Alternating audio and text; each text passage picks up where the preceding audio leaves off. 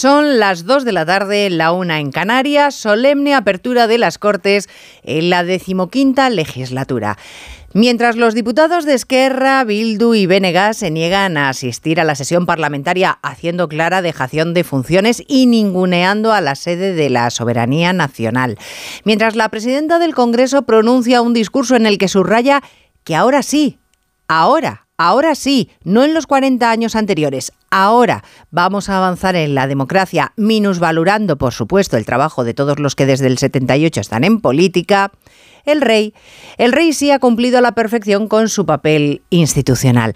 Ha reivindicado el papel de la transición, su legado que es la Constitución y ha pedido a sus señorías que construyan una España unida que entregar a las generaciones venideras.